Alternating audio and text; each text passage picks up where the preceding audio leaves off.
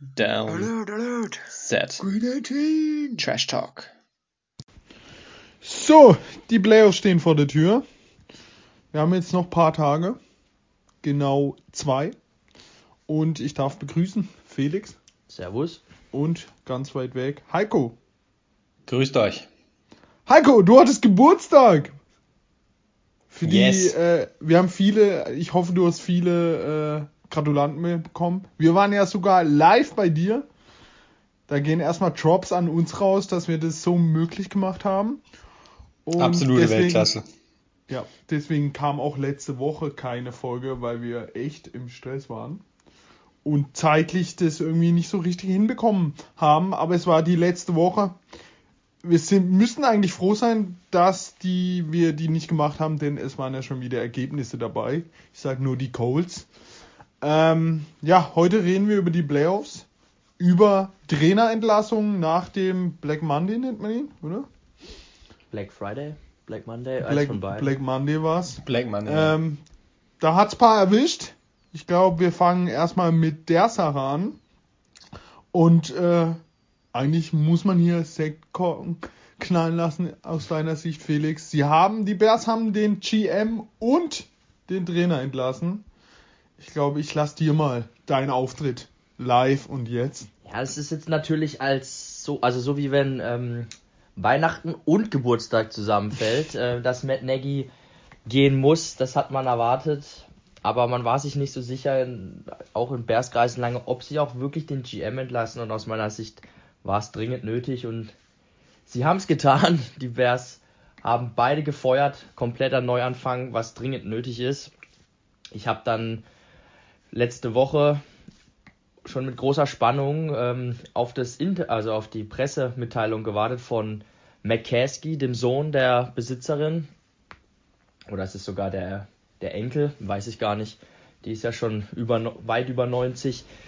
Er ist auf jeden Fall ja derjenige, der das, das Sagen hat und ähm, als Bears-Fan weiß man, der Typ hat keine Ahnung von irgendwas.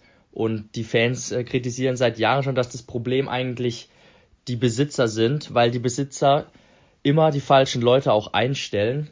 Und ja, diese Pressemitteilung hat auch schon wieder viel für viel Kritik gesorgt. Ich habe mir die komplette Stunde angeguckt und die Bears Reporter haben ihn ganz schön getoastet, haben ihn in die Bredouille gebracht mit ihren Fragen.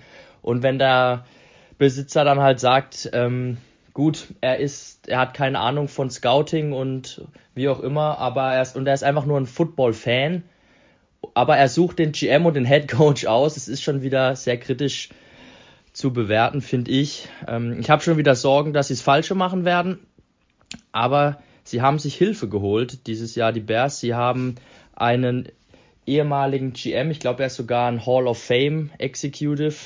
Poljan heißt der, der hat viel für die Colts gemacht in der Vergangenheit. Gute Arbeit geleistet. Der Mann ist zwar schon 80, glaube ich, aber er ist jetzt als Berater tätig für die Bears und wird bei der GM und bei der Head Coach Suche helfen und das stimmt mich zumindest ein bisschen positiv, dass da einer dabei ist, der etwas Ahnung vom Geschäft haben sollte. Bears fahren eine gute Taktik im Moment. Äh, nach, ganz nach dem Motto, breit gestreut, nie bereut. Haben, glaube ich, alles und jeden zum Interview eingeladen. Gefühlt zehn Head Coaches und zehn GM-Kandidaten stehen auf der Liste jetzt schon bei den Bears. Ich denke, sie wollen sich alle möglichen Optionen offen halten und ja, sind ein paar interessante Leute dabei und ich freue mich einfach, dass es jetzt von vorne losgeht und ja, es ist wieder Hoffnung da als Bears-Fan, sagen wir es mal so. Aber wen sie jetzt holen werden, keine Ahnung. Kann richtig gut werden, kann aber auch total beschissen Was ist werden. denn dein Wunsch? Also als Head Coach, Bill da kommen wir ja gleich noch drauf zu sprechen. Bill O'Brien natürlich und als GM auch. Ich wünsche mir da wieder so eine Doppelrolle. Nein, Spaß beiseite. Also ich finde tatsächlich äh, Brian Flores, über den sprechen wir bestimmt auch gleich noch, sehr interessant. Ich finde, der hat gute Arbeit geleistet in Miami. Und ähm, dann als Head Coach, ja, es gibt schon viele inter interessante Optionen. Ähm, es ist halt die Frage, ob sie ähm, mit einem Offensivkoordinator gehen. Da gibt es so Leute wie Nathaniel Hackett, der Offensive Coordinator von den ähm, Packers beispielsweise. Kellen Moore ist äh, der Offensive Coordinator der Cowboys. Aber ich ich weiß nicht, ich bin eher der Meinung, sie brauchen so einen, einfach so einen richtigen Babbo, einen Leader, der den Laden im Griff hat. Und so ein Typ ist irgendwie Brian, Brian Flores und den fände ich schon, fände ich schon geil, würde ich nicht Nein zu sagen. Und als GM muss ich ehrlicherweise sagen, ähm, man kennt die Leute ja nicht so, das mhm. sind irgendwo Assistenten bei anderen Teams. Äh, ja, die tauchen dann jedes Jahr irgendwie auf, die Namen, und bis die dann nicht mal irgendwo anders GM waren, kann man sich davon kein Bild machen. Also da kann ich eigentlich nichts zu sagen, ehrlich gesagt. Die, da haben sie Leute von den Colts, wo sie interviewen, von den Browns, Bills, zwei? Leute, die sie interviewen, von den Bills interviewen sie Leute. Eigentlich auch wieder fast von jedem Team. Kann ich nichts zu sagen. Mal schauen, was, was rauskommen wird. Ja, Heiko, willst du noch was sagen oder sollen wir zur nächsten Trainerentlassung gehen? Ich würde dazu auf jeden Fall mal äh, vermerken, dass wir uns in ein paar Jahren dann auf jeden Fall darüber aufregen können, dass es wahrscheinlich die falsche Wahl war. Denn wenn man 20 Leute einlädt zum Interview, dann bereut man es nach ein paar Jahren bestimmt immer, dass man nicht den einen genommen hat, der dann mit einem anderen Team erfolgreich ist. Tut man sich natürlich in der Sicht äh, keinen Gefallen mit, aber an sich jetzt auch nicht dumm, mal breit zu schauen und jedem eine Chance zu geben. Ja, dann wurden zwei andere Sportsmänner entlassen, wo wir, ja, wenn man uns zuhört, seit Jahren fordern. Erst war es Dave Gallman bei den Giants. Tag danach musste auch sein Coach gehen. Joe Judge. Was wir von den zwei halten, haben wir, glaube ich, öfters auch in Draft äh, gesagt. Ähm, das Beste war dann noch an dem Spieltag davor, am letzten Spieltag, den kreativsten Call aller Zeiten. Bei 3 und 9 ein Quarterback-Sneak gebracht. Also, wie man so einen Trainer entlassen kann, der von so einer Genialität äh, gezeichnet wird. Kann ich nicht verstehen, aber Heiko versteht es vielleicht. Ja, man muss auch mal sicher spielen, wenn man schon drei Punkte hat und irgendwie 20 Punkte Rückstand. Ja, dann lieber die Feldposition, zwei Yards mehr für einen Punt, ist eine klare Sache. Nee, ist natürlich Shit. Ähm, dass sie Gettleman entlassen haben, ist eine, eine Sache und dann ist ihnen halt einen Tag später eingefallen, okay, wenn wir jetzt einen neuen GM holen wollen, da hat keiner Bock drauf, wenn der nicht auch einen neuen Coaching-Staff irgendwie einstellen kann oder zumindest einen neuen Head Coach und haben dann halt auch noch den Head Coach mit entlassen, der halt auch echt einfach nicht gut war. Und ja, da bekommt Danny Dimes jetzt schon wieder einen neuen Trainer. Ich denke, der bekommt vielleicht noch mal ein Jahr, auch wenn die Giants hochpicken und je nachdem, wer der neue GM ist, der dann vielleicht auch einen, eher einen neuen Quarterback haben will, könnte schon durchaus passieren. Also der wackelt auch ein bisschen jetzt, dadurch eher, würde ich sagen. Und ja, die Giants, seit dem bekannten Bild auf dem Boot geht's stark bergab einfach nur noch. Ja, das ist das legendäre Bild. Ich möchte noch anmerken, Dave Gettleman tatsächlich offiziell retired. Also ja, natürlich, kommt ja. in dem Fall aber schon einer Entlassung nahe, weil hätte er nicht von sich aus gesagt, er beendet seine Karriere als GM. Also er war auch nicht mehr tragbar, wenn ich mir angucke, auch wie das Team dieses Jahr wieder zusammengestellt war.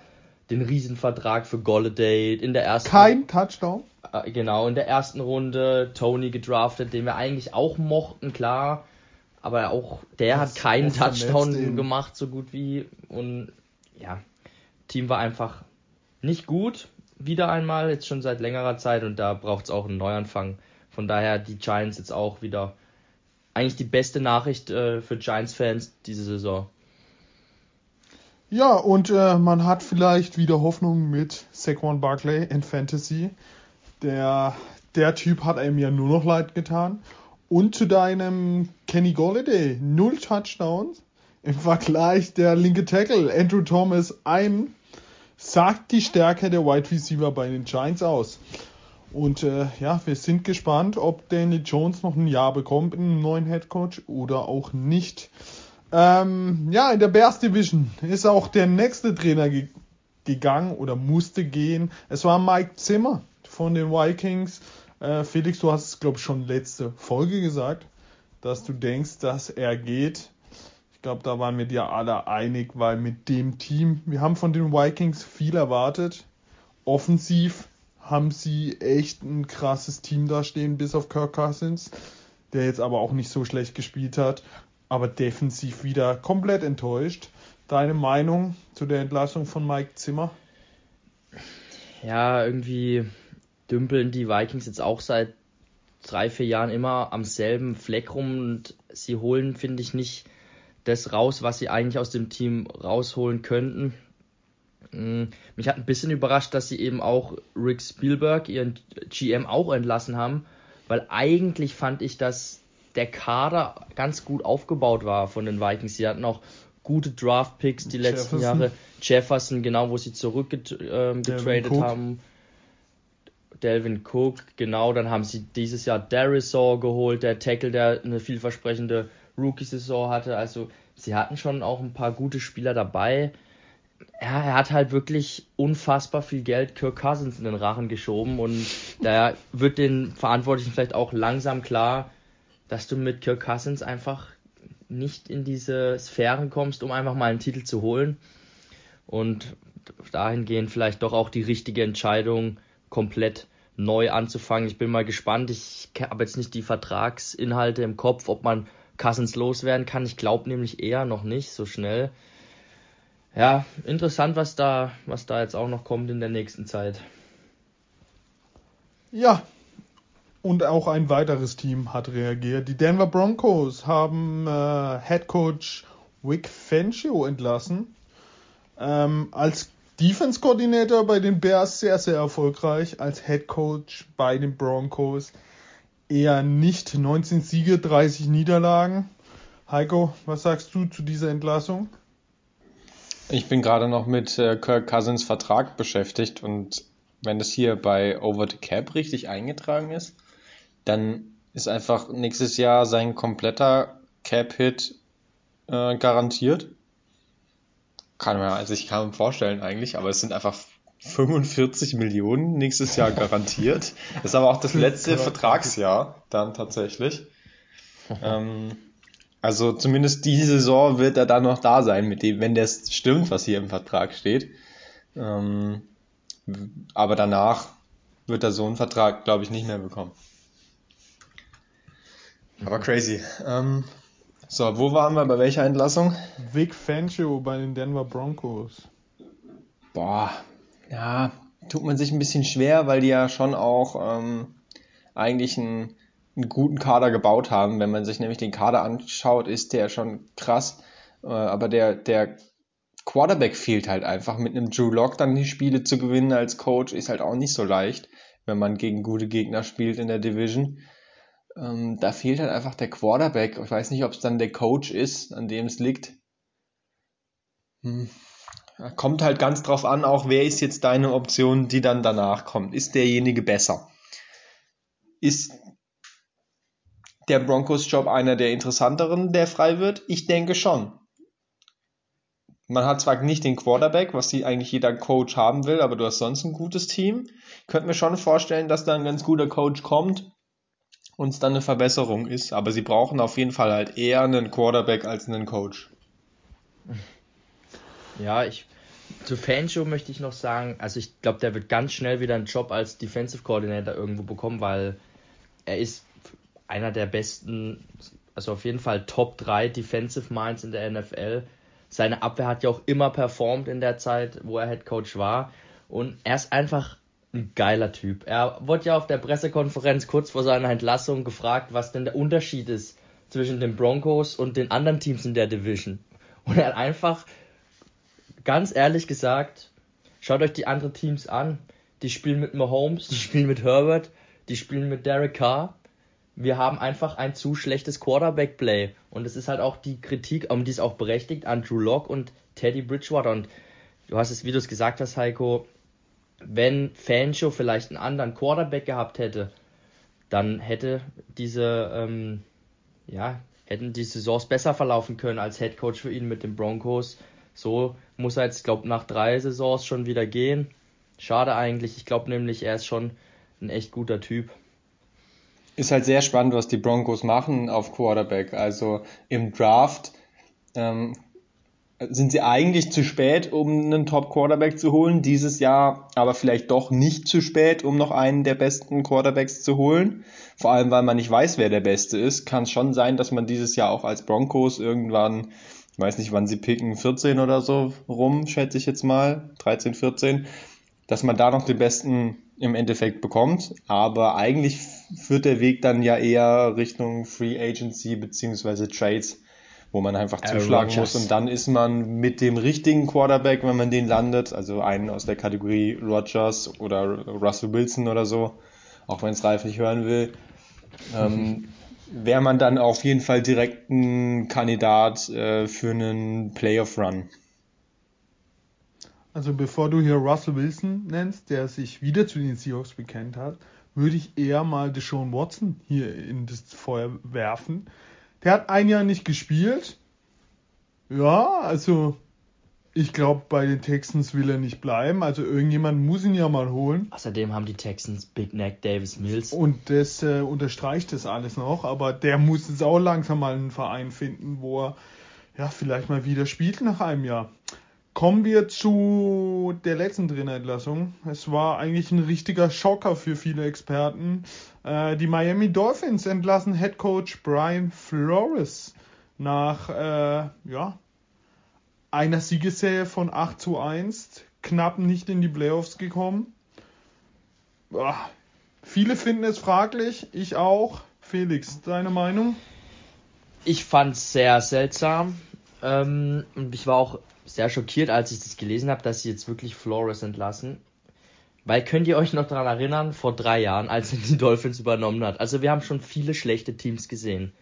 Aber Die Dolphins, die Dolphins zu dem Zeitpunkt, es war wirklich krass. Also klar, die Texans hatten wir dieses Jahr gedacht, oder die Lions wären schlecht, oder die Browns früher schon mal. Aber dieses Dolphins-Team damals, da hatte man ja noch gerätselt, was passieren würde, wenn die zum Beispiel gegen Alabama am College spielen, ob die das gewinnen würden oder nicht.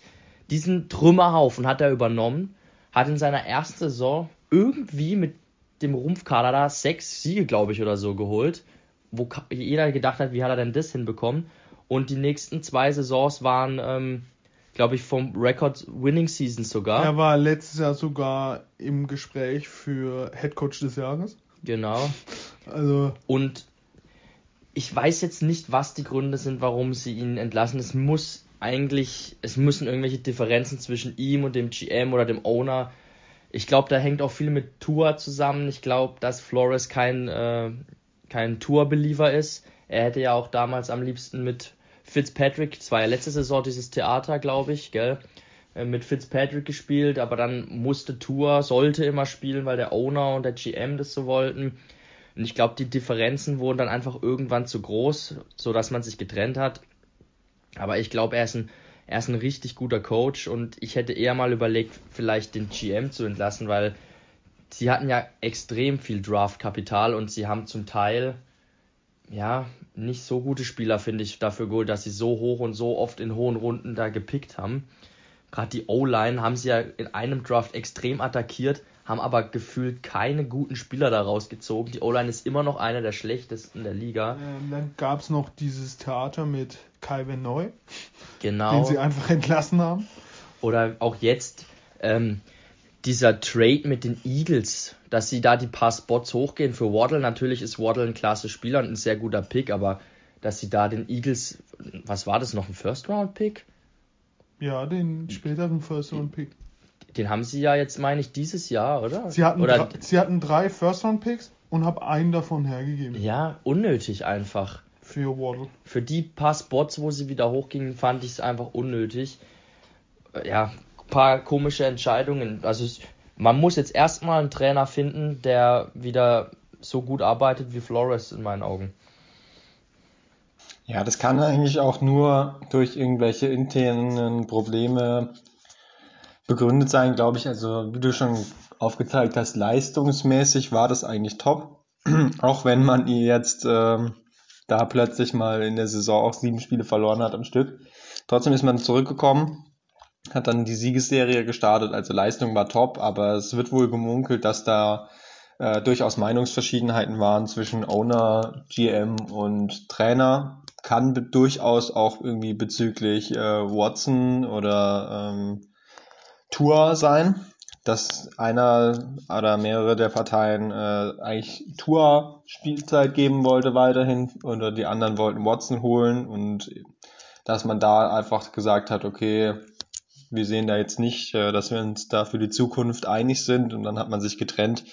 Aber also für Brian Flores stehen, glaube ich, sehr viele Türen offen. Im Zweifel geht er wieder zu den Patriots zurück und macht wieder Defensive Coordinator. Das würde mich natürlich freuen, aber glaube ich jetzt nicht. Ähm, da nimmt ihn lieber Felix als Head Coach wahrscheinlich.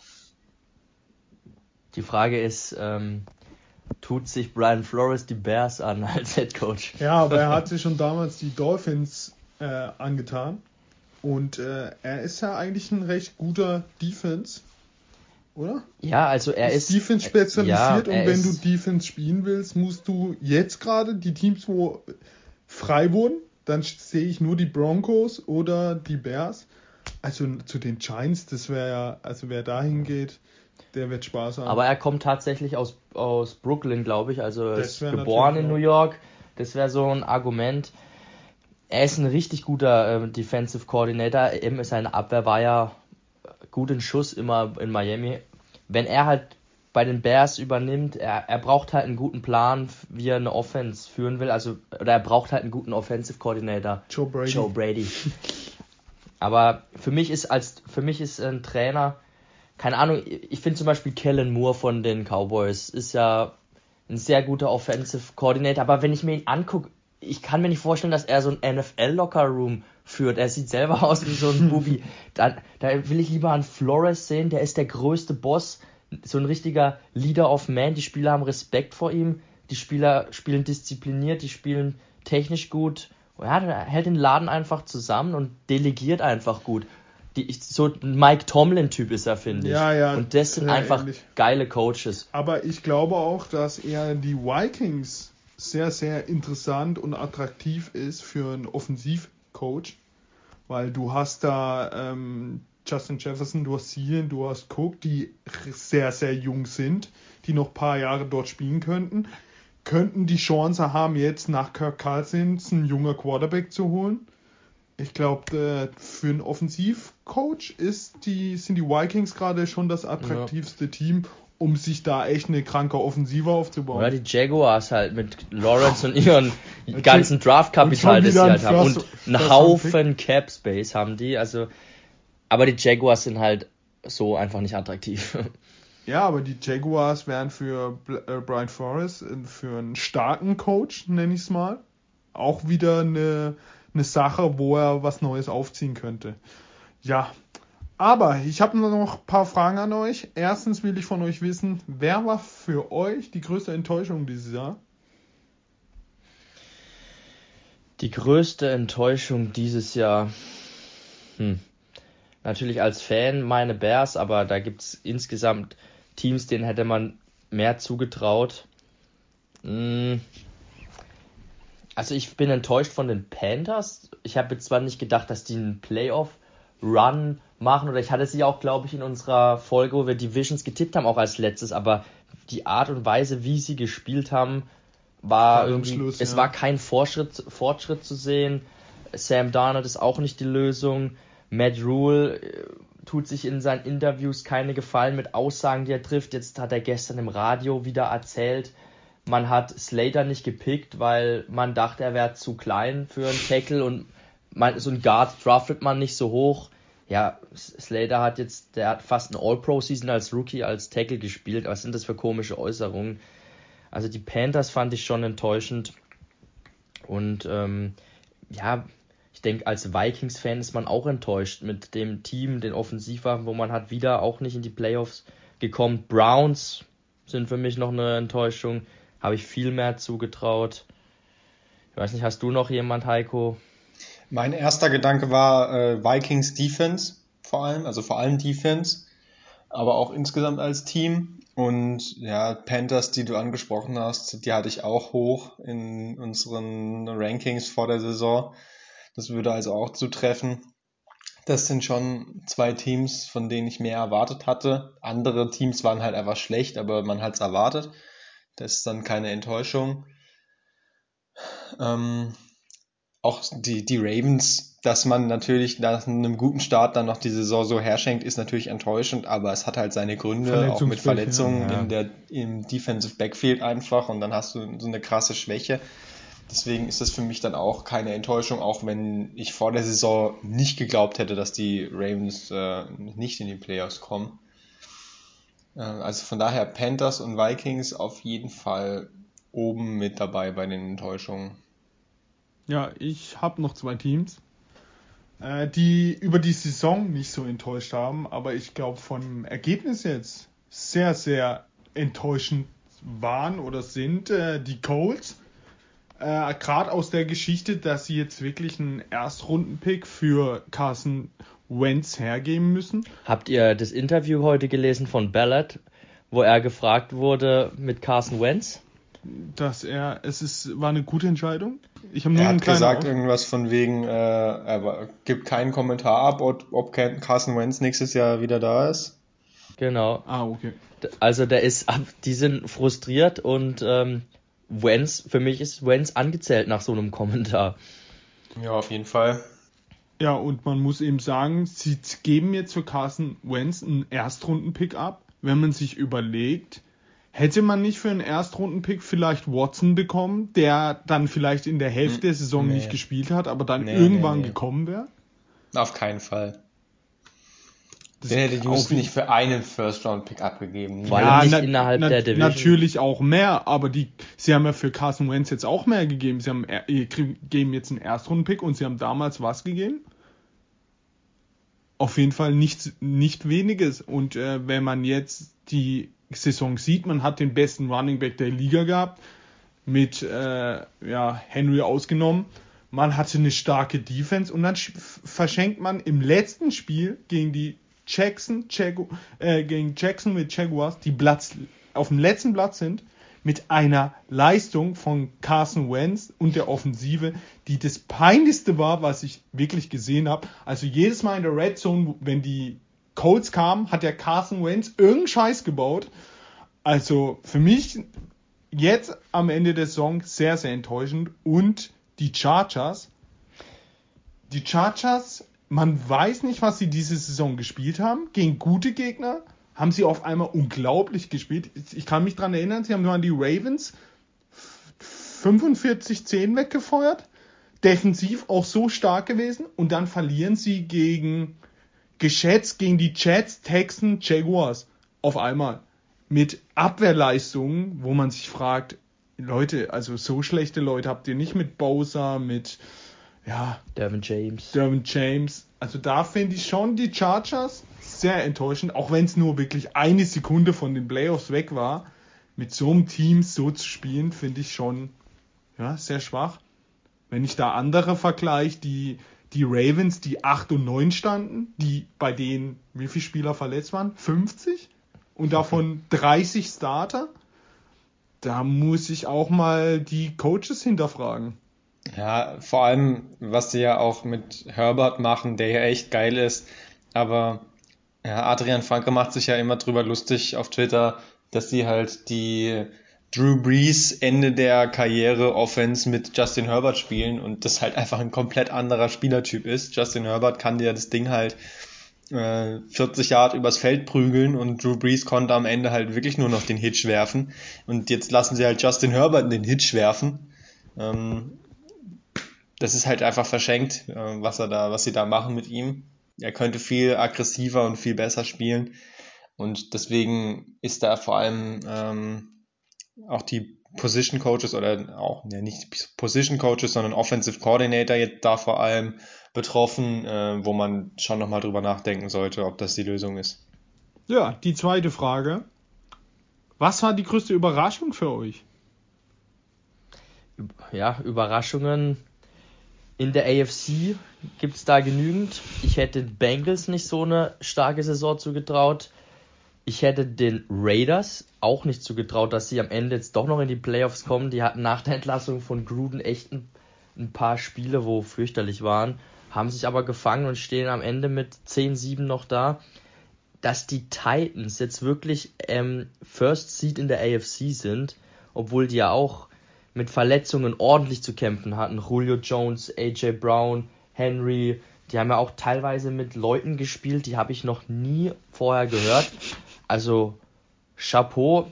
Mike Rabel kann man dieses Jahr, finde ich, diskutieren als Coach of the Year, was er aus dem Team rausholt. Sie haben auch einen Rekord aufgestellt, glaube ich. Äh, noch nie so viele Spieler wurden eingesetzt in einem Team. Ich glaube, sie waren ja. da Erster. Eagles haben mich überrascht, dass sie auch in die Playoffs äh, gekommen sind jetzt noch am Ende. Ja. Es sind viele gute von Picks von dir auf jeden Fall mit dabei. Ähm, für mich auch, auch wenn es sehr natürlich sehr, sehr, sehr knapp war und auch seine Gründe hat, ähm, eine Überraschung, dass die Steelers vor den Ravens und den Browns gelandet sind. Also eigentlich die komplette AFC North Tabelle. Ähm, ich hätte sie einmal umgedreht vor der Saison, dass Ravens knapp vor den Browns, dann die Steelers und hinten die Bengals stehen. Und jetzt sind halt die Bengals vor den Steelers und beide sind in den Playoffs. Und die Ravens sind Division-Letzter, obwohl sie am letzten Spieltag auch noch in die Playoffs hätten kommen können.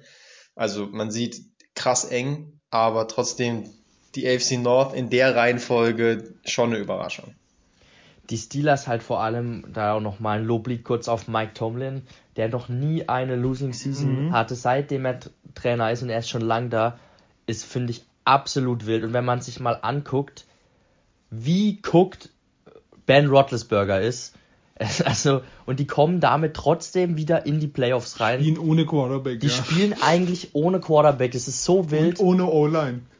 Ohne O-Line auch die Defense ist ja nicht dominant. Sie haben, die haben ihre Playmaker, aber sie lassen eigentlich defensiv auch viel zu. Aber da sieht man mal, was es ausmacht, wenn du gut gecoacht bist und eine Einheit bist.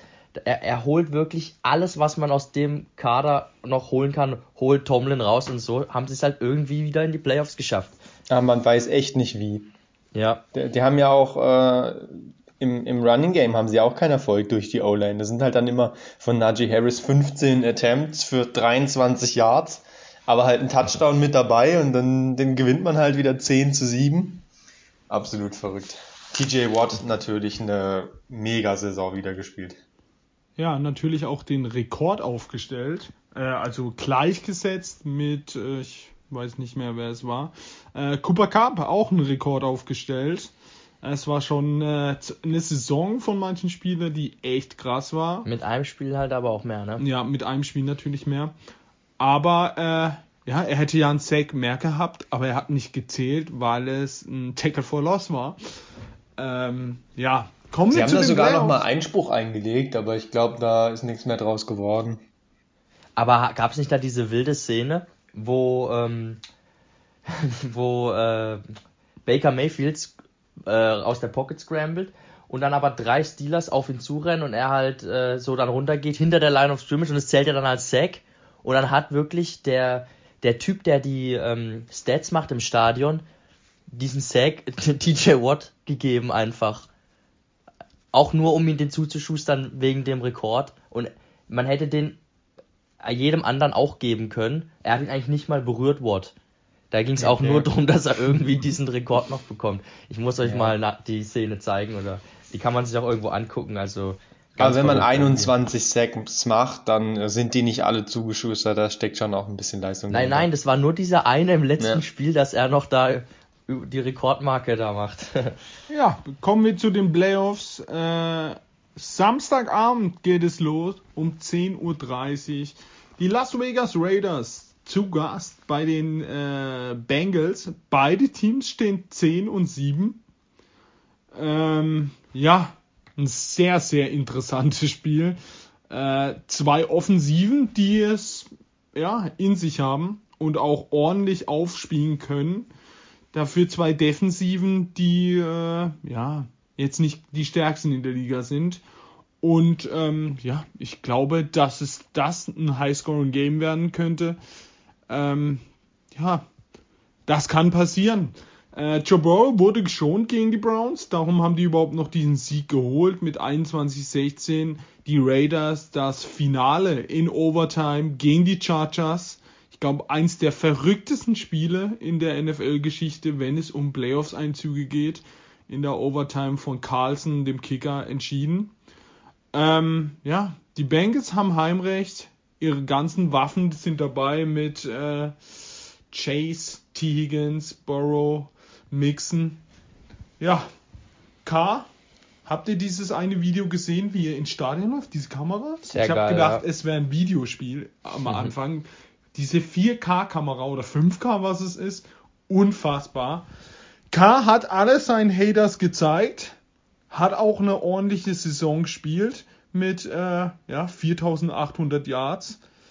Im Vergleich Bros 4600 Yards und K hat die deutlich schlechteren Wide Receiver.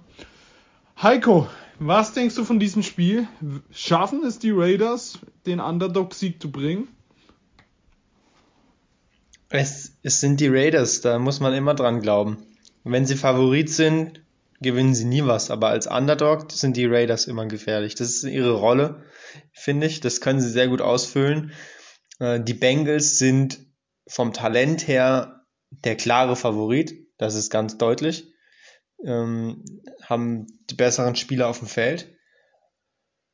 Aber die Bengals und Playoff-Siege, das ist so eine Beziehung wie Antonio Brown und gute Entscheidungen. Also haben die jemals ein Playoff-Spiel gewonnen, die Bengals? Ich erinnere mich an keins. Klar, da Nee. sind jetzt auch eigentlich nur noch Spieler, die unter 25 sind. Also die haben noch, noch nie ein Playoff-Spiel verloren. Von daher sollte sie das eigentlich nicht so sehr, so sehr verfolgen. Ähm, ich denke, das können sie hinter sich lassen und werden das Spiel gewinnen. Aber man darf die Raiders nie ähm, unterschätzen in so einem Duell. Ja, ich kann den Bengals eigentlich auch nicht trauen in so einem Playoff-Spiel. Aber sie sind schon das bessere Team. Sie haben eine, die, auch die, ja, stabilere Saison gespielt, haben auch im Laufe der Saison die besseren Teams, finde ich, geschlagen. Und jetzt gerade auch der Sieg da gegen Kansas City, ähm, letzte, vorletzte Woche, der war schon, finde ich, imposant. Also die Raiders können dagegenhalten, wenn sie guten Pass Rush haben. Max Crosby und Yannick Ngakwe müssen halt Druck auf Burrow bringen. Das traue ich ihnen auch zu, weil die O-Line ist jetzt nicht so dominant der Bengals, die ist sehr anfällig. Aber wenn, wenn Burrow ein bisschen zu viel Zeit bekommt, dann wird er seine Waffen finden und ja, da haben die äh, Raiders einfach nicht die, die Kraft oder die Power da entgegenzusetzen mit, ihren, mit ihrer Abwehr. Sie haben keine besonders starken Linebacker. Sie haben keine guten Cornerbacks und Safeties und ich glaube, da werden die Bengals sie erwischen. Und die werden schon selber die Raiders ein paar Punkte machen gegen die Bengals, aber es wird nicht reichen. Also das Spiel muss Cincinnati vor heimischem Publikum für sich entscheiden. Also dieses Spiel gab es schon Woche 11. Da verloren die äh, Raiders zu Hause gegen die Bengals mit 32-13. So, eigentlich deutlich. Also deutlich. Ähm, ja. Ich weiß nicht, wie die Raiders, äh, wir kennen unser Lieb Lieblings-Safety. Ich, ja, weiß nicht- ich weiß nicht, wie sie, äh, wenn sie Chase in den Griff bekommen, dann gibt es da immer noch T. Higgins. Man hat diese Saison oft gesehen, wenn Chase blass war, war T. Higgins on fire. Wenn T. Higgins bisschen normal war, war Chase on fire. Und äh, ich glaube nicht. Die Bengals sind jung, aber ja, die Raiders, wie du gesagt hast, darf man nicht unterschätzen. Aber ich denke, dass die Bengals das machen und äh, ja, eine Runde weiterziehen. Wir werfen mal noch die Münze. Natürlich äh, haben wir das nicht vergessen. Und die Münze ist natürlich auf der Seite der Raiders. Was haben wir anderes erwartet? Ja, die ist Raiders-Fan einfach. Ähm, ja. Kommen wir zum nächsten Spiel. Ähm, Samstag auf Sonntagnacht um 2.15 Uhr die Patriots zu Gast bei den Bills. Das Spiel gab es natürlich schon zweimal. Die Bills einmal die Patriots äh, bezwungen. Die Pats einmal in diesem, ich äh, sag's mal, äh, Unwetterspiel, wo sie nicht geworfen haben, die Bills bezwungen. Ähm, ja, sie spielen wieder bei den Bills. ähm, Wetter sieht aber eigentlich recht ordentlich aus. Kalt, aber normal. Ähm, ja, ich lasse mal der Vortritt, Heiko. Was sagst du? Ist, ist ein enges Spiel, ist ein ekelhaftes Spiel für die Patriots? Also ich weiß gar nicht, was du meinst mit dem Wetter. Das war doch äh, ein ganz normales Kreisliga-Fußballwetter. Da beim ersten Spiel der Patriots gegen die Bills. Nee, war natürlich äh, absolut wild damals. Ähm, konnten die Patriots gewinnen, aber hatte eigentlich wenig mit Football zu tun. Rückspiel dann bei normaleren Verhältnissen verloren. Relativ knapp verloren vom Spielverlauf her, ähm, von der Spielqualität her, aber eigentlich ziemlich deutlich unterlegen gewesen. Und deswegen hat es mich auch gar nicht gefreut, dass dieses äh, Chargers-Raiders-Spiel äh, am Ende noch so ausgegangen ist, dass die Patriots in letzter Sekunde doch wieder gegen die Bills spielen und nicht gegen die Bengals. Ich denke mal, gegen die Bengals wäre man auch der deutliche Außenseiter gewesen, aber es wäre wenigstens was Neues gewesen und wäre geil gewesen. Jetzt zum dritten Mal, ich glaube, von innerhalb sechs Wochen gegen die Bills spielen, habe ich ehrlich gesagt nicht wirklich Bock drauf. Dann ist es auch noch nachts um 2.15 Uhr statt um 10 Das ist auch noch eher ärgerlich. Also es hat mich äh, ganz schön angekotzt, dass das so passiert ist. Nichtsdestotrotz muss man das Ding halt jetzt irgendwie gewinnen. Ähm, man hat gesehen im letzten Spiel, wo man eigentlich unterlegen war, wenn, say, äh, wenn, wenn Jackson am Ende die Interception fängt und zum Pick 6 läuft, was dann frei gewesen wäre, dann gewinnt man das Ding wahrscheinlich. Also man muss jetzt auch nicht sich verstecken vor den Bills, die haben auch Schwächen, sind nicht so stabil. Da ist auf jeden Fall was drin. Du hast ja, schon also angesprochen, es ist kalt. Ja, wir haben es gerade nachgeguckt und äh, darum waren wir auch gerade so leise. In der Nacht, wo sie spielen, hat es minus 20 Grad. Und es Josh Allen spielt, spielt, nicht gut, wenn es kalt ist tatsächlich. Er gewinnt zwar meistens, weil die Gegner auch schlecht spielen, aber er spielt auch nicht gut.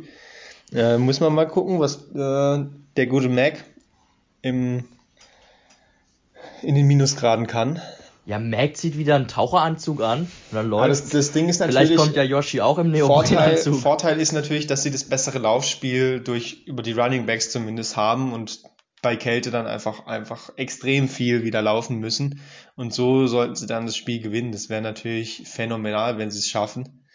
Und wenn du die Bills schlägst, dann kannst du alle schlagen und dann geht's Richtung Richtung Super Bowl. Also ist alles nicht ausgeschlossen, aber man ist schon einer der größten äh, Außenseiter, würde ich sagen, in dieser Playoff-Runde. Ja, also ähm, hier steht. Problem ist auch, dass äh, Jalen Mills noch äh, Corona hat gerade. Der ist zwar nicht phänomenal stark, aber der ist schon solide. Und sie hatten ja letztes Mal schon das Problem, dass sie die Wide Receiver nicht covern konnten mit Miles Bryant, den Slot Receiver. Und wenn jetzt Mills auch noch ausfällt, dann haben sie halt noch einen guten Quarterback und der Rest ist Shit. Da wird Josh Allen halt immer einen freien Receiver finden. Ja, also wir haben es ja gerade vorgelesen, hier steht es wirklich abends minus 20, nachts minus 26. Also es wird grauenhaft. Ich habe ich kann mich an ein Spiel erinnern in den Playoffs, wo es minus 25 Grad hatte. Es war Vikings gegen die Seahawks und das war ein grauenhaftes Spiel, weil beide Quarterbacks nicht werfen konnten, weil es wirklich weil man, also bei minus 20 Grad, jeder der jo, aber minus 20 Grad, was ist denn das eigentlich? Das ist doch äh, ein Verbrechen gegen die Menschenrechte, da jemanden Football spielen zu lassen. Minus 20 Ich freue mich Grad. auf die oberkörperfreien Bills-Fans einfach schon wieder im Stadion. Normal. Und da muss man sich eben auch vorstellen, viele Quarterbacks können nicht mit Handschuhen spielen, weil sie das einfach nicht mögen.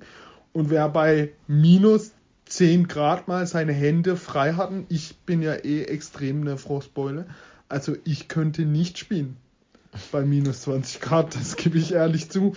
Es wird heftig. Felix, was sagst du? Ja, ich glaube, da, da werde ich in der Nacht mal aufstehen und mir das reinziehen. Ich glaube, das wird witzig. Ja, da sind wir noch wach, es ist Samstag. Eben, das wird, glaube ich, richtig witzig. Ja, wie Heiko schon sagt, also dann glaube ich wirklich, dass die Vorteile bei den Patriots liegen, weil sie eben das deutlich bessere Laufspiel haben.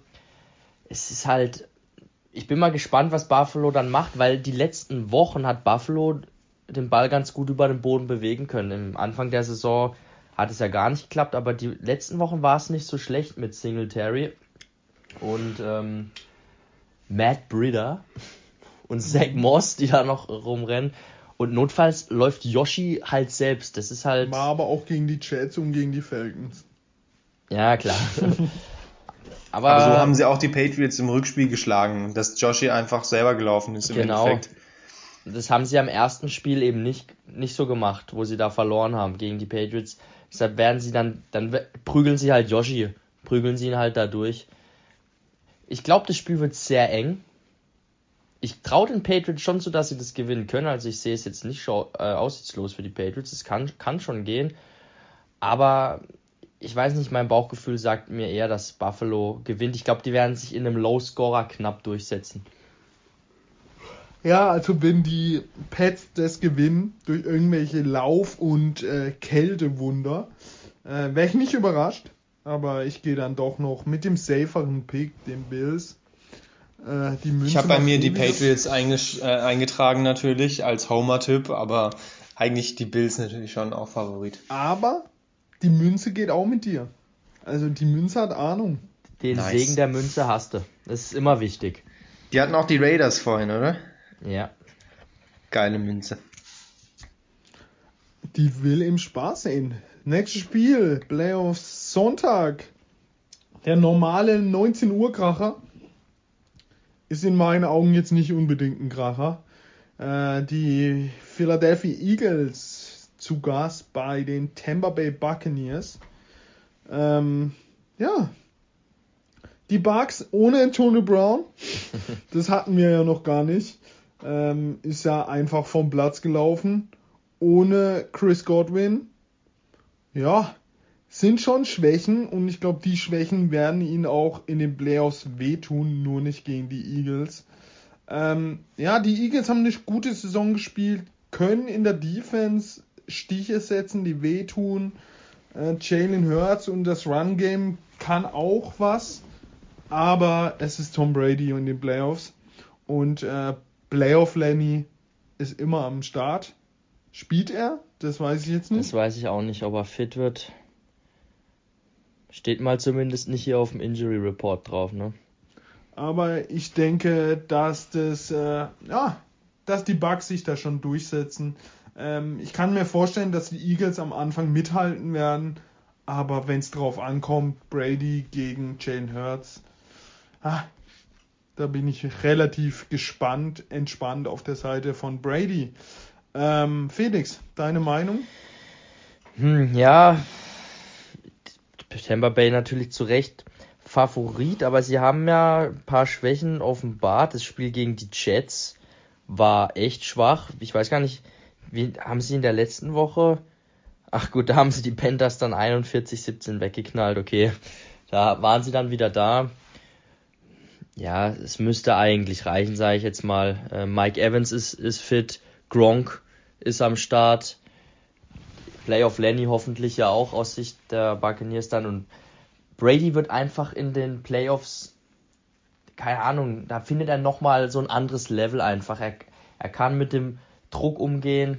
Ähm, das Spiel wird in diesen Extremsituationen nicht schneller für ihn. Er ist nicht aufgeregter als sonst. Er ist einfach cool und ja, da wird die Erfahrung ihn wieder weit bringen oder das ganze Team. Und auf der anderen Seite die Eagles mit Hurts erste Mal Playoffs und ja, ich glaube nicht, dass sie in Tampa Bay die Buccaneers da bezwingen können. Das Schöne dieses Jahr ist ja, man weiß nie, wer gewinnt. Alles ist wild. Man kann sich auch sehr gut vorstellen, dass die Eagles einfach die Buccaneers wegknallen. Buccaneers hatten schon Spiele diese Saison, wo sie überhaupt nichts auf die Kette bekommen haben. Aber Playoffs mit Tom Brady natürlich immer noch mal was anderes. Das Comeback, Comeback kann immer kommen. Das hat er in Atlanta gezeigt. Egal wie weit sie hinten liegen, er führt sein Team am Ende doch wieder zum Sieg. Und deswegen muss man natürlich mit den Bucks hier gehen. Aber auch hier würde mich ein Upset nicht schocken. Und äh, Fournette ist wieder ins Training eingestiegen, aber ist noch nicht sicher, ob er tatsächlich spielen kann. Hamstring ist halt immer so eine Sache, die man nicht so genau einschätzen kann. Ja, die Münze geht wahrscheinlich mit den Eagles. Nein, tatsächlich. So wild ist sie dann doch nicht unterwegs. Schade. Ähm, 10.30 Uhr am Sonntag. Ähm, ja, ein sehr, sehr, sehr, sehr interessantes Spiel. äh, die San, San Francisco 49ers mit 10 und 7 gegen die Dallas Cowboys. Ja, die Dallas Cowboys gegen die Eagles 51, 51 26 gewonnen. Man muss aber auch sagen, die Eagles hatten sehr, sehr viele Corona-Fälle und auch Jane Hurts und alle waren draußen und haben sie jetzt nicht unbedingt riskiert, denn beide Teams waren ja durch. Auf der anderen Seite die 49ers mit einem Overtime-Sieg gegen die Rams gerade noch in die Playoffs gerutscht. Ähm, ja, sehr interessantes Spiel. Ich finde, die Cowboys haben irgendwie ach, diese Niederlage gegen die Cardinals. Ich weiß nicht, da sahen sie nicht gut aus. Sie sehen auch für mich zurzeit nicht aus wie ein Top-Team in der Liga. Aber auf der anderen Seite sind die 49ers, die für mich jetzt auch kein Top-Team sind. Ähm, ja. Finde ein schwieriges Spiel, aber ich denke schon, dass die Cowboys besonders daheim sich, äh, ja, sie sind endlich wieder in den Playoffs. Und ich glaube, äh, ja, sie bezwingen die 49ers, aber ich glaube, das wird echt ein sehr, sehr interessantes Spiel für alle Football-Liebhaber, defensiv wie offensiv. Heiko, deine Meinung? Das äh, erstmal zu letzter Woche äh, Cowboys gegen Eagles, das war ein reines Practice Squad Spiel. Das war quasi Preseason. Irgendwann zumindest in der zweiten Hälfte. Also das kannst du komplett knicken. Das sagt überhaupt nichts aus über diese Woche. Cowboys gehen als Favorit hier in das Spiel. Aber das ist eine Partie, die hängt so sehr stark einfach vom Spielverlauf ab. Die 49ers müssen früh im ersten Quarter einfach voll da sein und in Führung gehen. Oder zumindest nur minimal hinten liegen in den ersten Minuten, dürfen nicht gleich äh, ein, zwei Touchdowns kassieren. Das würde ihnen das Genick brechen. Wenn sie mal in die Situation kommen, dass ähm, Jimmy G einem größeren Rückstand hinterher werfen muss, dann äh, macht Trevon Dix drei Pick Six hintereinander. Das geht komplett schief. Aber wenn sie hingegen am Anfang mit ihrer Defense die Cowboys stoppen können und dann ihr Laufspiel und Kurzpassspiel etablieren können, dann werden die Cowboys schon auch zu knabbern haben und müssen dann da erstmal mithalten, weil die 49ers sind ein sehr, sehr physisches Team, gerade in der Offense, eine gute O-Line. Ähm, Elijah Mitchell ist brutal stark. Dann hast du Debo Samuel, der auch als Läufer und mit den kurzen Pässen ja komplett dominiert. Und ein George Kittle, wenn der erstmal in Fahrt ist, im Receiving Game, aber halt auch im Blocking, da müssen wir gar nicht drüber reden, was der für eine Waffe ist. Und dann kann es ein sehr langer Tag werden für die Cowboys Defense und die Offense muss dann eben auch riskieren gegen eine ordentliche 49ers Defense. Also erstes Quarter in dem Spiel extrem entscheidend. Die 49ers dürfen nicht in Rückstand geraten. Pick von mir wäre, ähm, um es spannend zu machen, ein Upset von den 49ers, die gewinnen. Oh, das hast du diese Woche, äh, dieses Jahr schon mal gemacht, auf die 49ers getippt, dann wurdest du doch so fürchterlich Geht immer enttäuscht. schief, ja, aber was, was soll man machen? Schief. Also ich weiß nicht, ich habe ein ziemlich gutes Gefühl, dass Dallas gewinnt. Gerade auch wieder zu, zu Hause. Weil, oh, ich. Gerade in so engen Spielen, dann schaut man sich die Quarterbacks halt nochmal an und dann kann ich Garoppolo nicht vertrauen in so einem Spiel. Ja, du kannst ganz eigentlich einfach. mit Garoppolo kein, kein Playoff-Spiel gewinnen, das ja. ist ganz klar. Aber jetzt habe ich wenigstens einen Grund, äh, am Wochenende ihn anzuschreien. Ja, so kann man es natürlich auch sehen. Also ich habe hier das Gefühl, dass, dass Dallas ein bisschen besser aufgestellt ist. Sie haben ja richtig gute, gute Linebacker auch, wo sie den, den Lauf ähm, verteidigen können. Mm, ich denke mal, Trevor Dix wird wieder seine obligatorische Interception irgendwann auspacken, nachdem er 100 Yards gegen Samuel zugelassen hat. Aber die ist immer drin.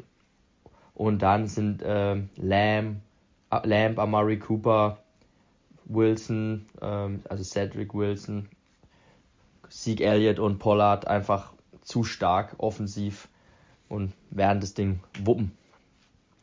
Ja, das nicht. Ah, die Münze noch? Ach, die Münze noch, genau. Sieht hier wieder mal die 49ers. Und Ralf, du hattest die Cowboys. Jo. Das nächste Spiel leider 2.15 Uhr Sonntagnacht auf Montag Pittsburgh Steelers zu, äh, zu Gast bei den Chiefs. Ähm, ja, die Chiefs ordentlich gespielt gegen Dänemark, knapp, aber ähm, ja, einfach mal lässig gewuppt. Die Steelers durch einen Overtime-Sieg, der dritte, also nach den Raiders und den 49ers, in die Playoffs gekommen gegen die Ravens. Wie sie das geschafft haben, wir haben es vorhin schon gesagt, keine Ahnung. Ich sehe auch in diesem Spiel wirklich gar keine Chance. Sie haben vor drei Wochen gegeneinander gespielt, da hat Kansas die Steelers 36 zu 10 komplett verhauen. Ähm, nein, ich, also sie haben gute Spieler wie Watt, ähm, aber sie werden nicht diese Offensivkraft von den Chiefs stoppen können. Und ähm, ja, trotzdem Feiertag für die Steelers. Big Ben, sein letztes Spiel. Er hat eine Ära geprägt. Er hat einen Super Bowl bei den Steelers geholt mit Tomlin. Und äh, ich glaube, das wird ein Feiertag für die Steelers. Auch wenn sie, vielleicht hat ja Kansas ein bisschen Mitleid und macht es nicht zu hoch. Aber ich sehe da wirklich gar keine Möglichkeit, dass die Steelers das gewinnen. Felix? Ja, ich auch nicht. Also da brauche ich auch, braucht man gar nicht groß analysieren. Wir haben das Spiel ja auch schon gesehen und die Steelers hatten überhaupt keine Chance gegen Kansas in der Partie. Das war damals auch im Arrowhead Stadium, meine ich sogar, das Spiel. Und es ist ein bisschen schade. Big Ben, ich habe mir ein paar Gedanken über ihn und seine Karriere gemacht. Also, als wir damals angefangen haben, Football zu gucken, war Big Ben einfach noch so eine Riesennummer wo dieses epische Trio AB, Livion Bell ja, und Big Ben, wir, man hat es einfach geliebt. Die waren immer für Spektakel, für geile Offense. Eine der größten Vintage Big Ben Momente, dieser Fake Spike, könnt ihr oh, euch noch an ja. den erinnern? Einfach geil. Äh, Theaterleistung von Bell und der O-Line ja. 1-0. aber komplett 1-0. War geil gegen Cowboys, oder? Irgend sowas? War, ja, war auch sogar ein wichtiges, gutes Spiel, wo sie das gebracht haben. Ja, und es wird sein letztes Spiel, denke ich, dann werden. Ich glaube auch nicht eben, weil sie ge nicht gewinnen werden, wird es das letzte Spiel. Ich habe noch eine Frage an euch. Habe ich nämlich unter der Woche äh, mal auch gehört. Ganz interessante Diskussion. Wie seht ihr Big Ben im Vergleich zu anderen Quarterbacks aus der Generation? Wenn ihr euch entscheiden müsstet, wer kommt zuerst in die Hall of Fame? Äh, Big Ben oder Philip Rivers? Big Ben hat halt einen Ring, oder? Mhm. Hat er nicht sogar zwei? Oder ja, zwei? zwei? Aber man muss auch sagen, Big Ben mit seiner Statur, so dick zu sein und Profisportler zu sein, gehört eigentlich in die Hall of Fame. Also ihr seht äh, Big Ben würd, oder Rivers? Rivers glaube ich von den Zahlen her fast stärker, aber Big Ben. Ich würde Big Ben in die Hall of Fame davor wählen. Außer Antonio Gates und Rivers kommen zusammen in die Hall of Fame. Dann bin ich bei Rivers Seite. Und du, Heiko? Er hat tatsächlich zwei Super Bowl-Siege, ja. Big Ben. Auch wenn er zwei Siege hat, dann führt kein Weg an ihm vorbei. Also da Wie kann Rivers nicht mithalten. Eli wäre ja auch noch eigentlich einer von denen. Auch mit zwei ähm, Siegen, aber das sich Big Siege, Ben deutlich vorher. Aber ist halt spielerisch Mel. doch nochmal ein bisschen schwächer eigentlich gewesen. Und Big und Ben, du hast ja vorhin schon bei Tomlin gesagt, einfach diese viele Winning Seasons, die hat ja dann auch fast alle Roethlisberger gespielt. Also bestimmt noch einen sehr guten Rekord und er ist halt jetzt einfach ein paar Jahre über dem Zenit, deswegen ist er so eine lächerliche Figur diese Saison als äh, Quarterback, aber er war ja schon mal auch besser. Also für mich wäre es Roethlisberger. Und er ist ihm körperlich auch. Ja, ich glaube, hätte er sich mal wie Brady äh, Diät mit äh, Ernährungsplan, aber ich glaube, der hockt daheim auf dem Sofa und trinkt ein Bier ja. und genießt das Leben. Wie seht ihr ihn im Vergleich zu Drew Brees? Ich würde auch fast sagen, irgendwie Big Ben. Ist schwierig, ja, beides Legenden. Brees hat eben, ich würde Brees nehmen, weil er hatte ja den Manning-Rekord, der lange galt ja. als nicht schaffbar und hat sich ja dann mit Brady diesen Zweikampf geliefert, wer ihn als erstes bekommt. Ähm, ich würde da Breeze vor ihm ziehen. Breeze hat dann natürlich den äh, Sympathiebonus, ganz klar. Ihr seid ein cooler Typ und äh, Burger, na, naja. Geht so. Ja, ja so die, die drei, die du vorhin angesprochen schwierig. hast, mit AB, Bell und Roethlisberger, ja. sind im Nachhinein natürlich eine ganz schöne Clownstruppe. Deswegen geht man da aus Sympathie mit Breeze, aber wenn man rein spielerisch sich das anguckt, dann oder statistisch, dann hätte Roethlisberger schon auch seine Argumente natürlich. Ja, vielleicht abschließend zu Big Ben kann man eben sagen, hätte er es vielleicht so ernst genommen, wie Brady, dieser Wille, dieser Ehrgeiz, in Shape zu sein, was hätte der erreichen können? Ich glaube, er ist im Endeffekt einfach von Natur aus unfassbar talentiert gewesen. Er hat auch früher Würfe drin gehabt, einfach aus dem Nichts rausgefeuert den Ball, immer auf AB und er kam immer mit dem Ball irgendwie runter. Er ist, glaube ich, ein krasses Naturtalent und ja, er ist nicht in Shape und deshalb funktioniert es in dem Alter nicht mehr. Er ist ja, ja jünger als Brady das ist ja und deshalb auch, kann er nicht mehr spielen. Das ist ja auch das Unfassbare an Tom Brady nach, wie war da, zehn Titel? Ja, zehn, gell? Äh, ja, nein. immer noch. Was, nein? Er hat doch. Sechs oder sieben, nein. oder? Sieben. Sieben, sieben hatte. Er hat sieben Titel und nach sieben Titel jetzt immer noch mit 40 so geil zu ja. sein, den weiteren zu holen. Wenn man da Big Ben sieht, also Big Ben ist ja wirklich, ich glaube, er wäre fitter, würde er einfach mal abnehmen. Aber er hat ja, wie viel wiegt der? 103, 120 Kilo? Das kommt hin. Und hat ja wirklich eine Wampe. Ich finde ihn auch immer, ich glaube, früher im College sah er so aus wie das Zach, äh, Mac Jones Bild.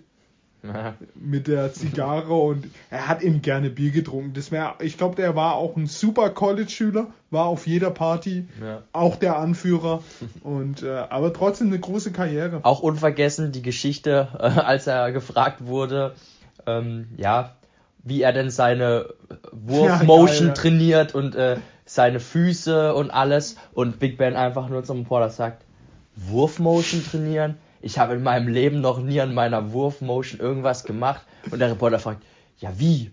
Du musst, du musst doch die Technik vom Wurf lernen. Ich habe einfach als Kind mal einen Ball genommen und angefangen zu werfen. Und seither werfe ich einfach, wie ich will. So geil einfach. Er wird fehlen schon irgendwie. Ja, Heiko, dein Statement noch zum Spiel? Ja, also ich kann mir schon vorstellen, dass die Chiefs Offense verhältnismäßig struggelt. Aber ich kann mir halt nicht vorstellen, dass die Steelers viele Punkte dann aufs Board bringen, äh, falls die Chiefs strugglen. Also äh, da kann man jetzt wirklich eigentlich nur mit den Chiefs gehen. Ja, und das mache ich auch. Den, mit den Chiefs gehen tut auch die Münze. Ähm, ja, kommen wir zum allerletzten Spiel heute in dieser Aufnahme. Es ist auch, glaube ich, eins der interessantesten allein von dem von der Geschichte. Es sind zwei Division-Teams. Sie haben schon zweimal äh, gegeneinander gespielt dieses Jahr. Es sind die Cardinals zu Hause bei den Rams. Nein, also die Rams zu Hause gegen die Cardinals so. Äh, ja, natürlich. Ähm, haben schon zweimal gespielt, vier, vierter Spieltag, haben die Rams gegen die Cardinals verloren. 37 zu 20. Das war dieser Schocker nach äh, drei Siege in Folge. Und äh, haben sie dann bezwungen in Arizona 30-23, also sehr ausgeglichen. Ähm, ich finde die Rams zurzeit stärk, deutlich stärker als die Cardinals. Also die Cardinals haben jetzt gegen die Seahawks verloren. Ähm, am letzten Spieltag und sahen wirklich gar nicht gut aus. Also Russell Wilson sah wieder gut, die Offensive um Russell Wilson sah enorm gut aus gegen diese Cardinals Defense. Ähm, wer mir besonders fehlt bei den Cardinals ist einfach D-Hop. Ohne ihn ist da einfach dieser Big-Time Receiver nicht da. Ramsey wird sich, wird sich AJ Green schnappen und ihn ja, komplett ausschalten in meinen Augen. Und dann, äh, ja, dann läuft da ein Connor rum, da läuft da, also, ja, auf der anderen Seite ist ein Cooper Cup nach einer unfassbaren Saison, ein Odell Beckham Jr., ein, ähm, ja, ein ähm, Henderson und, äh, wie heißt der? Cam Akers. Cam Akers, mal schauen, was der so drauf hat. Es liegt aber auch sehr stark an Stafford, ob er mal wieder ein richtig gutes Spiel abliefern kann. Aber ich denke schon, dass McWay wird es schon richten auf Rams Seiten. Aber ich finde es echt schade, dass die Montagnacht auf Dienstag um 2.15 Uhr spielen. Ich hätte mir echt gerne das Spiel angeguckt, live. Aber ja, Heiko, deine Meinung zu diesem letzten Spiel? Ja, guckt man sich natürlich an, montags um 2 Uhr nachts. Ja, ist natürlich bitter für uns Europäer, dass die Spiele dann alle in der amerikanischen Primetime gezeigt werden und für uns dann halt mitten in der Nacht. Ärgerlich, aber so ist es. Ähm, für, vom Spiel her Rams schon klarer Favorit. Ich werde auch mit ihnen gehen, aber ich sag dir, wie die Cardinals das Spiel gewinnen können. Und zwar wichtige Verletzungen wieder bei den Rams mit Jordan Fuller, Safety, hat sich der nächste aus dem Safety-Raum verletzt, der wohl auch Playcaller war, ähm, also auf dem Feld angegeben hat, wenn sie die Coverage ändern oder wie sie spielen, äh, wenn die Gegner No-Huddle machen und so weiter. Ähm, auch bei PFF mit 74,3 gut bewertet, ist jetzt raus und dafür haben die Rams gesigned Eric fucking Weddle, der 2019 retired ist. Er ist jetzt 37 Sie haben ihn zurückgeholt, um als Safety auszuhelfen und dann ähm, die Play Calls auch teilweise wohl zu übernehmen. Ich weiß jetzt nicht, ob er dann wirklich auf dem Feld auch stehen wird oder ob es nur ein Backup-Plan ist. Aber falls Eric Weddle auflaufen muss, ohne vorher irgendein anderes Spiel gemacht zu haben, bin ich mir überhaupt nicht sicher, ob er da physisch noch mithalten kann. Und das könnte sein, dass er der zweimal für einen tiefen Touchdown einfach geburnt wird. Das könnte eine absolute Chance sein für die Cardinals, die müssen sie nutzen, nutzen wenn es klappt. Also, als ich das gelesen habe, dass sie Waddle aus der, aus der Rente quasi wieder rausholen, nachdem er zwei Jahre nicht spielt, habe ich gedacht, das ist ein Scherz. Also ich konnte es gar nicht glauben. Aber Legenden-Safety. Er war einer zu seiner Topzeit einer der besten der Liga, klar, aber ich verstehe das gar nicht. Hat man da nicht irgendwie einen Jungen auf dem Practice Squad? Ja, Thomas.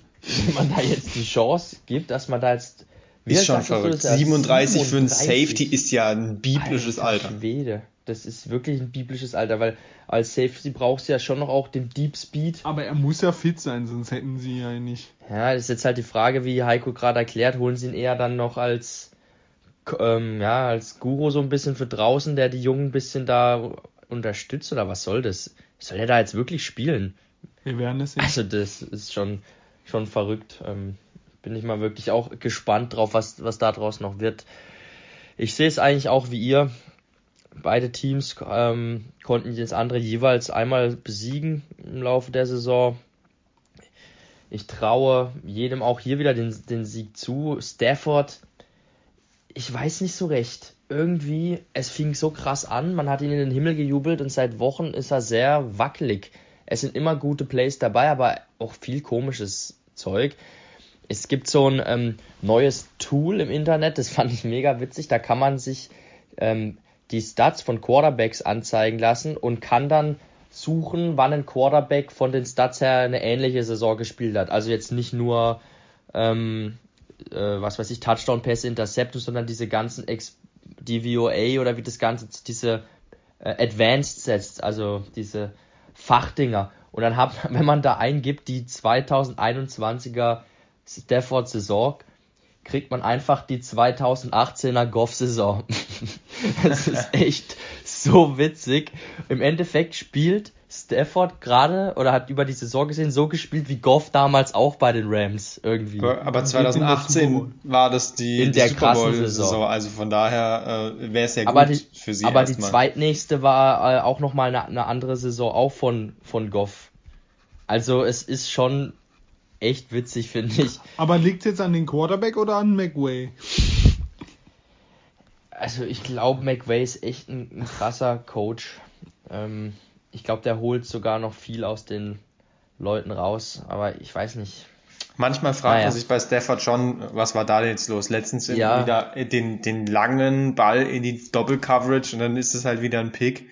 Also, er hat schon wilde Dinger drin. Ich glaube, da hat er so Lions-Flashbacks. Das ist wie wenn du ähm, jahrelang irgendwo in Afghanistan im Krieg warst als Krieger, dann hast du auch immer die, die Flashbacks. Und da, wenn er Druck bekommt, Stafford, dann hat er manchmal auch so die, die Flashbacks und denkt sich, okay, ich werde jetzt gleich wieder zerstört, werf das Ding einfach tief. Und dann ist er halt weg. Das muss er natürlich in den Playoffs abstellen. Ja, unbedingt.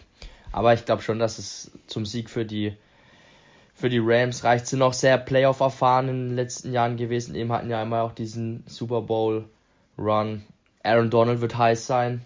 Aaron Donald, über den sprechen wir gar nicht dieses Jahr. Der war aber auch wieder krass. Ja, das ist einfach eine normale Saison. Ja, ey, er hat schon wieder so viele Quarterback Pressures, da redet kein Mensch drüber. Watt steht jetzt über allem, weil er so viele Sex ja, hat. weil es normal ist bei ihm. Aber er ist ja auch noch ein klasse Run Defender, das vergisst Ja. man ja noch. Er war wieder heftig. Es ist, ja, wie du sagst, weil man ist es schon gewöhnt. Ähm, Wäre er jetzt zum Beispiel in seinem zweiten NFL-Jahr und er wird es so, ein, so eine Saison abliefern, würden alle komplett durchdrehen, glaube ich. Aber ganz normale Aaron Donald. Beispiel ist, äh, den du ja gut kennst, der Passrusher der Bears. Äh, Khalil Mack, nein, der andere. Robert Quinn. Robert Quinn, der letztes Jahr 0, 0,6 hatte. Ja, drei oder hat er. Drei. Drei oder zweieinhalb Völlig oder so. scheiße. Wir haben ihn nur kritisiert und jetzt auf einmal eine riesen Saison spielt und schon wird er genannt. Bei Aaron Donald ist es jedes Jahr das Gleiche. Ja. Also wäre er unter, unter, unter den Pressure, die er hat, würde jeder sagen, was ist mit Aaron Donald los? Obwohl es ja trotzdem eine starke Saison wäre. Ja. Also der wird Murray ordentlich unter Druck setzen und dann haben sie ja auch Jalen Ramsey, der auch wieder stark ist, auch wenn ich ihn nicht leiden kann. Er ist leider ein sehr, sehr krasser Spieler, muss man wirklich sagen. Und ja, zu Cooper Cup und Odell ist alles gesagt. Und Cam Rams Akers jetzt wieder am. Start auch. Bin ich sehr Ja. gespannt, ob er viele Touches schon bekommt. Aber Sony Michel wird natürlich auch eine größere, eine größere Rolle spielen. Aber Akers natürlich auch eine durchaus große Hilfe. Auf der anderen Seite JJ Watt wahrscheinlich wieder mit dabei. Auch interessant. Ja, ist Aber tatsächlich ist er fit? Ja, das weiß man halt nie so genau. Ist wieder eingestiegen ins Training. Er wäre schon wichtig, wenn er spielt. Für die Was sagt denn die. Münze? Die Münze sagt hier voraus, dass die Rams siegen werden. Ja, jetzt schauen wir mal noch ein bisschen in die nächste Runde. Da sind es ja nur noch vier Spiele. Äh, die Titans haben ja spielfrei in der AFC. Ähm, die würde, also wir denken ja nicht, dass die Steelers gewinnen, die würden aber gegen die Patriots spielen, wenn sie wirklich die Bills schlagen. Und wenn die Bills gewinnen, würden die Titans gegen die Bengals oder gegen die Raiders spielen. Auf der anderen Seite finde ich es echt viel krasser. Kansas würde beim Sieg gegen die, wenn die Patriots die Bills bezwingen, gegen die Bengals oder gegen die Raiders, sagen wir mal gegen die Bengals, gegen die, die haben sie ja vor zwei Wochen verloren. Oder wenn die Bills gegen die Pets gewinnen, würde das Halbfinale schon heißen Chiefs gegen Bills. Also das, was wir schon dieses Jahr oder letztes Jahr schon gesagt haben, dass das äh, eigentlich ein perfektes AFC-Finale wäre, wäre hier schon das Halbfinale. Und wow, ich glaube, das will jeder sehen. An der, bei der NFC, äh, die Packers haben spielfrei. Die Packers würden die, ja, wenn die ähm, Bucks die Eagles bezwingen und die Rams die 49ers, würde es da auch schon wieder heißen, wie das letzte Jahr. Rams gegen Packers und Buccaneers gegen Cowboys. Also auch zwei wirklich heftige Fi Halbfinale. Ähm, ja, mal schauen, was da nächste Woche auf uns zukommt. Habt ihr noch was zu sagen? Äh, wir können Alles- noch kurz sagen hier, dass wir die Regular Season abgeschlossen haben mit einer Tippquote Ah, von ja, äh, über 60 Prozent alle. Felix hat mit 61 Prozent abgeschlossen. Das sind 133 richtige Tipps bei 218 abgegebenen Tipps. Damit Platz 3 gesichert. Ich meine, äh, immerhin auf dem Treppchen. Top 3 zählt. Top 3 Und- zählt schon immer. Vorne dran dann noch ähm, Ralf und ich mit 142 bzw. 143. Damit habe ich mir den Sieg in der Regular Season soweit äh, gesichert. Jetzt haben wir diese Woche noch ein paar Spiele und ich habe ein bisschen was Wildes mit den Patriots und den 49ers. Das heißt, ähm, da werde ich wahrscheinlich äh, zittern müssen. Ja, wir freuen uns drauf. Wochenende voller Football. Es geht um alles, geht um den Super Bowl. Ähm, es sind noch ähm, vier Wochen. Und äh, mal schauen, was das so uns bringt. Bleibt gesund. Haltet euch fern von Corona. Die Zahlen sind ja gerade äh, beängstigend. Lasst euch impfen, wenn ihr es noch nicht äh, gemacht, wenn ihr noch nicht geimpft seid. Und äh, ja, dann hören wir uns nächste Woche. So ist es. Ciao. Let's go auf ein paar Upsets. Viel Spaß beim Gucken. Ciao, ciao.